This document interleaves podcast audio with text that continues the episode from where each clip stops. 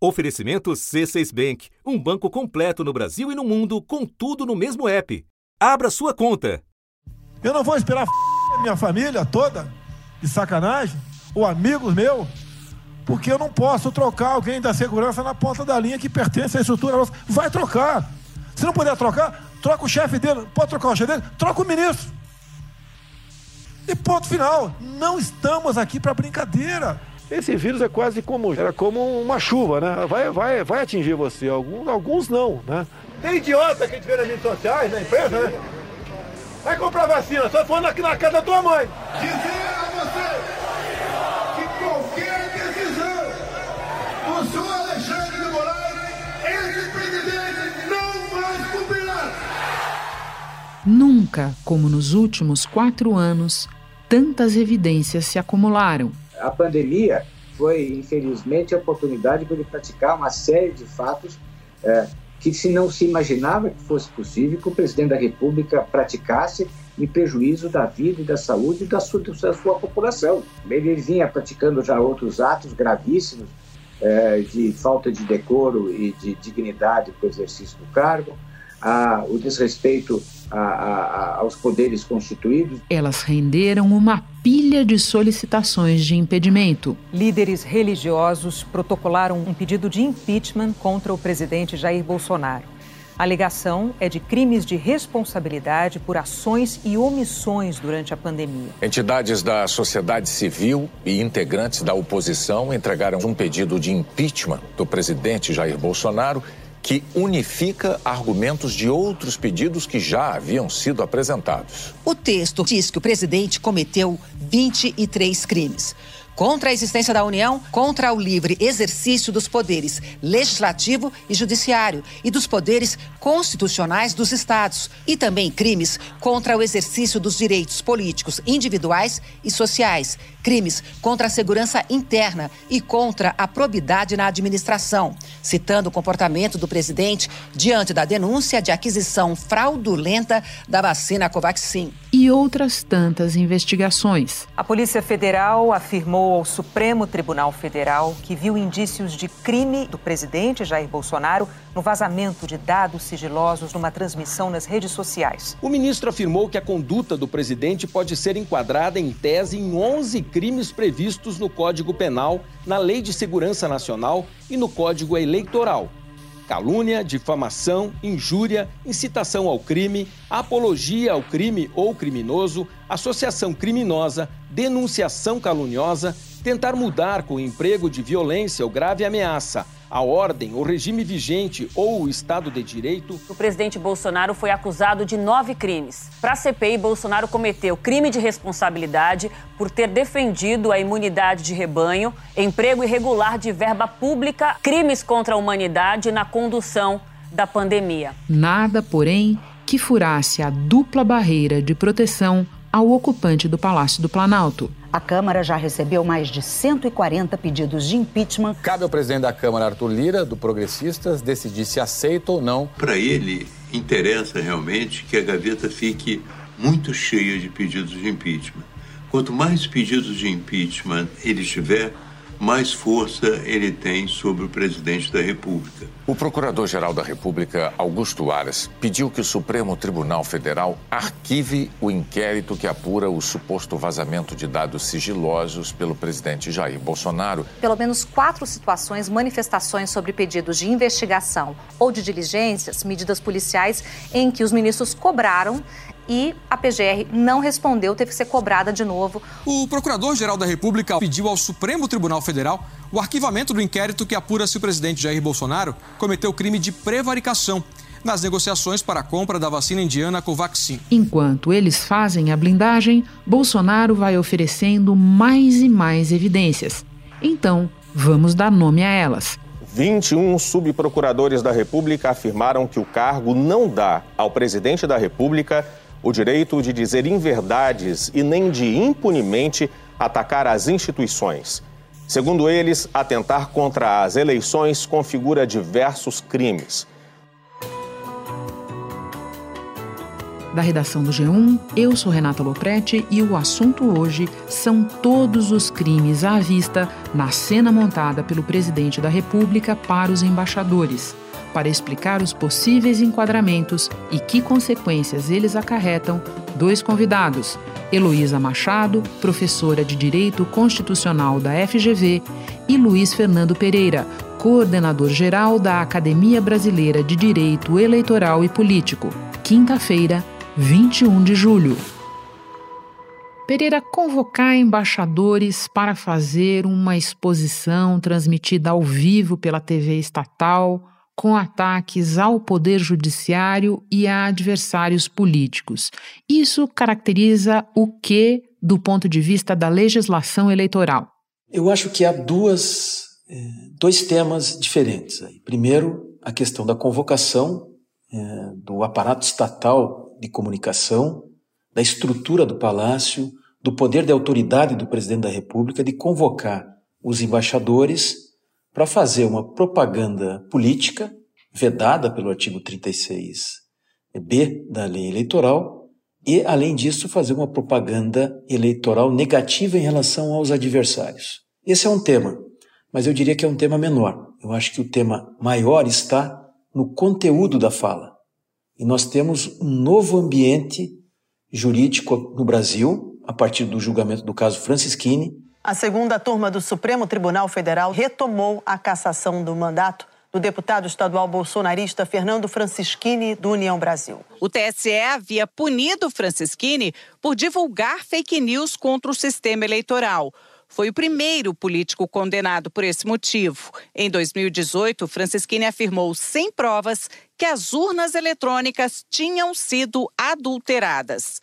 A gente ainda vai falar mais sobre o caso Francisquini, mas eu quero te perguntar sobre abuso de poder, uma expressão que a gente tem ouvido muito na esteira desse evento. Ele está configurado? Existem indícios disso? Há um caso de abuso de poder político e abuso de poder de autoridade, que é utilizar o aparato estatal para convocar os embaixadores para um tema eh, alheio ao ofício de presidente da República e ligado à campanha eleitoral. Agora, o fato de caracterizar abuso por si só não tem tanta relevância assim, porque é preciso perguntar qual é a consequência do cometimento desse abuso. Se esse abuso implica na imposição de uma multa, se esse abuso implica na cassação do mandato, na inelegibilidade, quem sabe esteja aí a chave mais importante desse debate quando se fala em abuso de poder político ou de autoridade por parte do presidente da República no ato com os embaixadores. Deixa eu seguir a tua dica de que é preciso prestar atenção no conteúdo do discurso para te perguntar do momento em que o presidente divulga mentiras sobre as urnas eletrônicas. Só dois países no mundo usam esse sistema eleitoral nosso. Vários outros países ou não usam, ou começaram a usá-lo, ou chegaram à conclusão de que não era um sistema confiável, porque ele é inauditável. É impossível fazer uma auditoria em eleições aqui no Brasil. Essa conduta configura o quê? Renata, aí nós temos uma novidade que, aliás, eh, noto pelas declarações aí até agora dadas na imprensa, que não foi mencionada. Depois do julgamento do caso Francisquini, o TSE aprovou uma resolução nova, que é a 23671 de 2021, que diz precisamente o seguinte: é vedada a divulgação de fatos sabidamente inverídicos que atinjam a integridade do processo eleitoral, inclusive os processos de votação, apuração e totalização de votos. Ninguém aceita mais esse voto que está aí. Como é que vai falar que esse voto é preciso, é legal, é justo e não é fraudável? Vai ter voto impresso. Porque se não tiver voto impresso, sinal que não vai ter eleição. Acho que o recado está dado. E o artigo 9A dessa resolução segue para dizer que, nesse caso, deve ser determinada a cessação do ilícito, sem prejuízo da apuração da responsabilidade penal, abuso do poder e uso indevido dos meios de comunicação. Abuso de poder e uso indevido dos meios de comunicação foram os fundamentos da cassação do Francisquini. Então, depois do julgamento do Francisquini, o TSE baixou uma resolução que, de forma expressa, diz não pode atacar a integridade do processo eleitoral, inclusive o processo de votação e apuração e totalização. Foi exatamente isso que o presidente da República fez. Por conta dessa resolução, se pode pedir a cassação do presidente da República, não estou assumindo o compromisso que essa deva ser, a, deva ser a consequência, mas é possível pedir.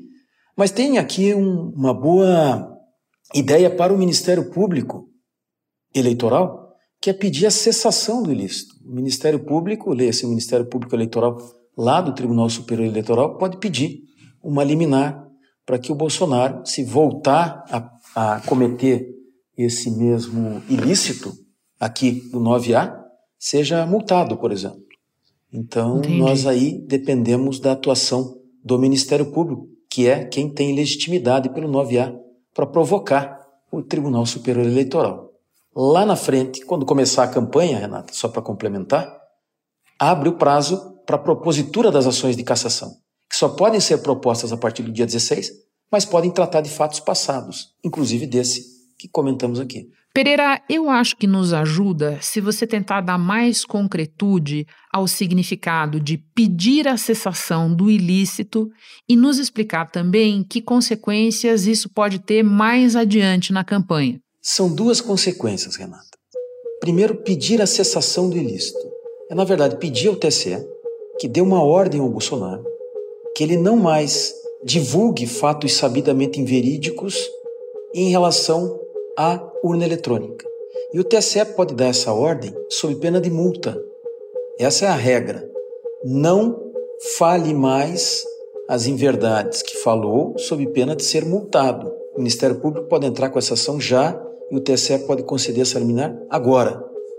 Depois, quando começar a campanha eleitoral, no dia 16 de agosto, como esse ato do Bolsonaro pode ser enquadrado como abuso de poder e uso indevido dos meios de comunicação, aí qualquer partido político ou o próprio Ministério Público pode entrar com uma ação de cassação de mandato.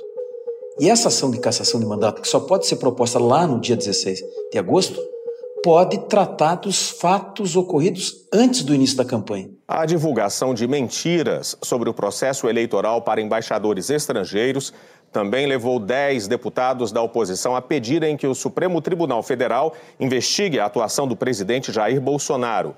Os parlamentares do PT, PSOL, PCdoB, PDT, PSB, PV e Rede afirmaram que Bolsonaro cometeu crime contra as instituições democráticas, crime eleitoral de responsabilidade, de propaganda eleitoral antecipada e ato de improbidade administrativa. Então, duas consequências. Para agora, uma liminar para que ele cesse a prática do ilícito, que é reproduzir fatos sabidamente inverídicos sobre a urna eletrônica. Ali na frente, uma ação que pode levar à cassação de mandato. Uma última pergunta, Pereira. Com base na tua experiência e levando em conta que nós estamos entrando numa campanha eleitoral em muitos aspectos diferente de qualquer outra que a gente viveu, no que você recomenda prestar atenção para ver se as regras estão sendo minimamente seguidas, se a justiça precisa ser acionada, como as coisas deveriam correr daqui para diante? Se eu tivesse o poder de dar uma orientação, a orientação seria para diminuir a tensão própria da polarização que vivemos. Nós deveríamos ficar de olho, Renata, no, nos movimentos do Ministério Público Eleitoral. A legislação oferece os instrumentos para evitar que esses ataques à legitimidade e à normalidade do pleito sejam produzidos pelo presidente da República ou por qualquer candidato. O Ministério Público Eleitoral tem um papel fundamental temos que ficar de olho no Ministério Público Eleitoral que está lá no Tribunal Superior Eleitoral. E depois, iniciada a campanha eleitoral, nós temos que ficar atentos para as práticas de abuso e uso indevido dos meios de comunicação que podem comprometer a legitimidade e a normalidade do pleito eleitoral. E levar em consideração, concordemos ou não, mas que há uma orientação clara do TSE. E esses ataques podem redundar em cassação de mandato. E não é bom que nós tenhamos uma eleição para presidente da República com essa polarização e com uma ameaça, porque um lado da disputa pode não ter respeitado as regras que estavam colocadas. Pereira, muito obrigada pelas explicações todas. Um prazer te receber no assunto. Bom trabalho aí. Obrigado, Renata. Prazer foi meu. Espera só um instante que eu já volto para conversar com Heloísa Machado. Com o C6 Bank, você está no topo da experiência que um banco pode te oferecer você tem tudo para sua vida financeira no mesmo app, no Brasil e no mundo todo. a primeira conta global do país e atendimento personalizado, além de uma plataforma de investimentos em real e dólar com produtos exclusivos oferecidos pelo C6 em parceria com o JP Morgan Asset Management. Quer aproveitar hoje o que os outros bancos só vão oferecer amanhã? Conheça o C6 Bank. Tá esperando o quê? C6 Bank. Heloísa, como você me dizia um pouco mais cedo, são muitos crimes para poucos minutos, mas vamos tentar. Eu começo com o artigo 85 da Constituição Federal, que proíbe, entre outras coisas, atentar contra o livre exercício dos poderes e dos direitos políticos.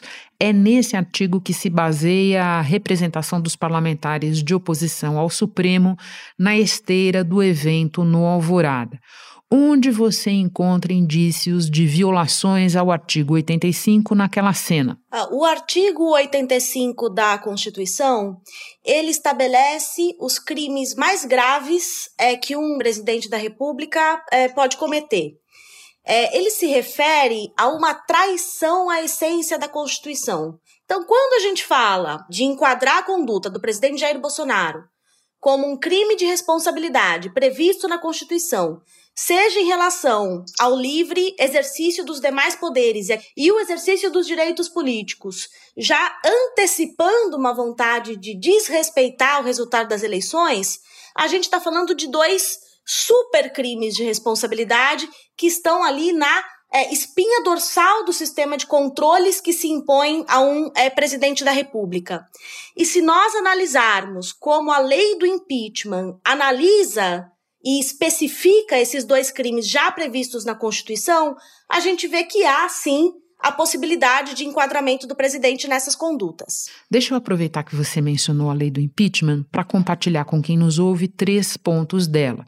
São três proibições: usar o poder federal para impedir o livre exercício da lei eleitoral, atos que atentem contra o livre exercício do judiciário e provocar animosidade das classes armadas contra instituições civis. Este último ponto especificamente, Heloísa, aparece onde na fala do presidente aos embaixadores? Quando é, o presidente da República fala que as urnas eletrônicas não são confiáveis, mente a respeito é, desses fatos, ataca explicitamente ministros que compõem o Tribunal Superior Eleitoral e também o Supremo Tribunal Federal.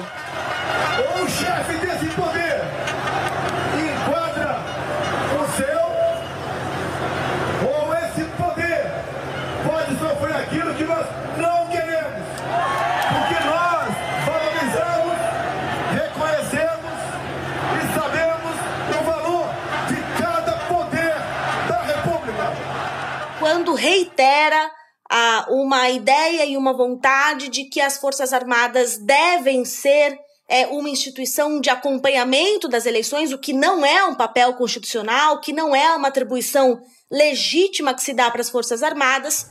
O Exército, as Forças Armadas foram convidadas a participar do processo eleitoral. Eu sou o chefe supremo das Forças Armadas. Aceitamos um convite, né? A gente pode sim já imaginar a, a possibilidade de uh, seja uh, um crime de responsabilidade contra o livre exercício dos poderes constitucionais, não só atacar judiciário, mas a incitar e uh, reiteradamente trazer as Forças Armadas para um embate contra os é, demais poderes. O triste é que as Forças Armadas se submetem a essa é, tentativa inconstitucional do presidente da República e que tem suscitado dúvidas é, sobre temas que já estariam é, há muito tempo uh, resolvidos. Então, sim, é possível imaginar é, essas duas tipificações de crimes de responsabilidade do presidente da República quando ele ataca o judiciário e quando ele incita reiteradamente as Forças Armadas e traz as Forças Armadas é, para esse discurso antidemocrático e acho que as coisas precisam ser chamadas pelo seu nome, golpista, que já se antecipa na fala do presidente é, Bolsonaro. É, o discurso do presidente Jair Bolsonaro para é, embaixadores coloca tudo isso em xeque e sim, é possível em tese falar na prática desses crimes. Heloísa, também na nossa conversa mais cedo, você me lembrava de uma outra lei, a Lei da Defesa do Estado de Direito. Pode explicar de que maneira também ela pode ter sido violada? A Lei de Defesa é, do Estado de Direito e das Instituições Democráticas, que foi recentemente é, é promulgada, agora, é, no final de 2021, ela dá conta do que a gente imagina que pode acontecer aqui no Brasil. Se a gente imaginar, por exemplo, uma invasão do TSE, algo como a gente viu naquele episódio dos Estados Unidos, né? Uma, ao invés de uma invasão ao Capitólio, uma invasão ao TSE, essa é uma lei que dá conta desses atos e muito claramente determina que isso é um crime, né? Então, a lei traz é, o seguinte dispositivo legal: tentar depor por meio de violência ou grave ameaça um governo legitimamente constituído é um crime. Se o resultado das eleições não forem respeitados e houver uma movimentação para desfazer esse resultado, a gente tem claramente aqui a, a possibilidade de que este artigo seja usado para eventualmente criminalizar não só o presidente da República, mas todos que entrem nessa aventura. Além, claro, é de crimes que já têm sido usados para parte, para explicar parte da conduta de apoiadores do presidente Bolsonaro, como foi a condenação recente do deputado Daniel Silveira. Deputado Daniel Silveira, condenado pelo Supremo Tribunal Federal a oito anos e nove meses de prisão além da perda do mandato e de seus direitos políticos por atacar a democracia e ameaçar instituições, incluindo o próprio Supremo. Bolsonaro faz algo muito parecido, direcionado ao Tribunal Superior Eleitoral, que é a instituição que vai é, proclamar né, o resultado que será garantido nas urnas. A União dos Profissionais de Inteligência de Estado da ABIN, a Agência Brasileira de Inteligência, declarou que não há qualquer registro de fraude nas urnas eletrônicas desde a implantação do sistema há 26 anos e manifestou confiança na lisura do processo eleitoral. O porta-voz do Departamento de Estado americano destacou a confiabilidade do sistema eleitoral brasileiro. Ned Price afirmou que as eleições no Brasil têm sido conduzidas com sucesso por um sistema capacitado e testado ao longo do tempo e por instituições democráticas. Price disse ainda que o sistema eleitoral brasileiro serve como modelo para nações não só no hemisfério, mas além dele. Então, nós temos legislação que indica que isso é crime, nós temos um arcabouço jurídico capaz de dar conta dessas condutas do presidente. O que se espera é que as instituições incumbidas de aplicar esta lei, seja a Polícia Federal, seja a Procuradoria-Geral da República e também o Poder Judiciário, tenham condições de fazer isso quando o momento chegar. Por fim, Heloísa, já que nós temos as leis, já que nós temos o arcabouço para proteger as instituições, por que parece tão difícil que o presidente venha a sofrer consequências concretas do que ele disse e fez? Não é a primeira vez que se fala da possibilidade de prática de crimes de responsabilidade ou mesmo de crimes comuns por parte do presidente da República. A Constituição, de fato, estabelece mecanismos diferenciados para que se processe um presidente da República, e parte desses mecanismos uh, depende uh, de uma autorização da Câmara dos Deputados e da atuação de quem está na chefia da Procuradoria-Geral da República. Neste nosso modelo constitucional, não obstante reiteradas é, denúncias de crime de responsabilidades, mais de uma centena estão ali é, na gaveta é, do presidente da Câmara dos Deputados, do Lira, e de várias representações criminais também contra o presidente da República, nenhuma delas teve é, um andamento necessário, o que mostra é, que nós estamos numa quadra especialmente grave da nossa história, porque se antecipa a possibilidade de uma ruptura é, bastante grave no nosso processo eleitoral e na nossa democracia, e as instituições que deveriam agir é, para conter isso desde já uh, não parecem ver tanta ameaça. E não se pode esperar que toda a responsabilidade recaia única e exclusivamente ao Supremo Tribunal Federal. A PGR tem o seu papel que precisa ser cumprido, assim como a Câmara dos Deputados e o Senado também tem o seu papel a cumprir nesses mecanismos de controle. Heloísa, muito obrigada por todos os esclarecimentos, obrigada especialmente por ter nos atendido no meio de uma viagem. Bom trabalho, bom descanso, até a próxima. Foi um prazer, um abraço. Este foi o assunto podcast diário disponível no G1, no Globoplay ou na sua plataforma de áudio preferida. Vale a pena seguir o podcast na Amazon ou no Spotify, assinar no Apple Podcasts, se inscrever no Google Podcasts ou no Castbox e favoritar na Deezer. Assim você recebe uma notificação sempre que tiver novo episódio. Eu sou Renata Loprete e fico por aqui. Até o próximo assunto.